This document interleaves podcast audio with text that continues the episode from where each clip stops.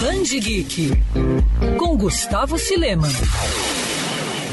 A guerra pode deixar muitas cicatrizes e também abrir novas feridas. É justamente essa cruel ironia que Banana Fish aborda. Considerado um clássico moderno dos mangás e mais recentemente também dos animes, a obra de Akimi Yoshida conta a história do jovem Ash Lynx, que aos 17 anos se vê no meio de uma trama que envolve gangues, máfia e traições. Ash sempre teve uma vida difícil, tendo que cuidar do irmão mais velho, que voltou da guerra do Vietnã com traumas mentais e também físicos. Desde criança, Ash se viu forçado a viver à mercê de mafiosos, e as coisas só pioram quando Eiji Okumura, um atleta japonês de 19 anos que devido a uma lesão viu sua carreira entrar em decadência, entra na história. Os caminhos dos dois se cruzam quando Eiji ajuda um amigo em uma matéria sobre gangues de Nova York. A partir daí começa uma série de aventuras e também um romance inesperado.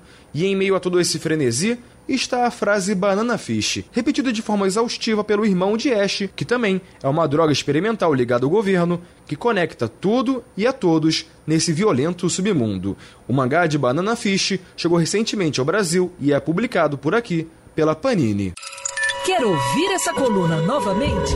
É só procurar nas plataformas de streaming de áudio. Conheça mais dos podcasts da Band News FM Rio.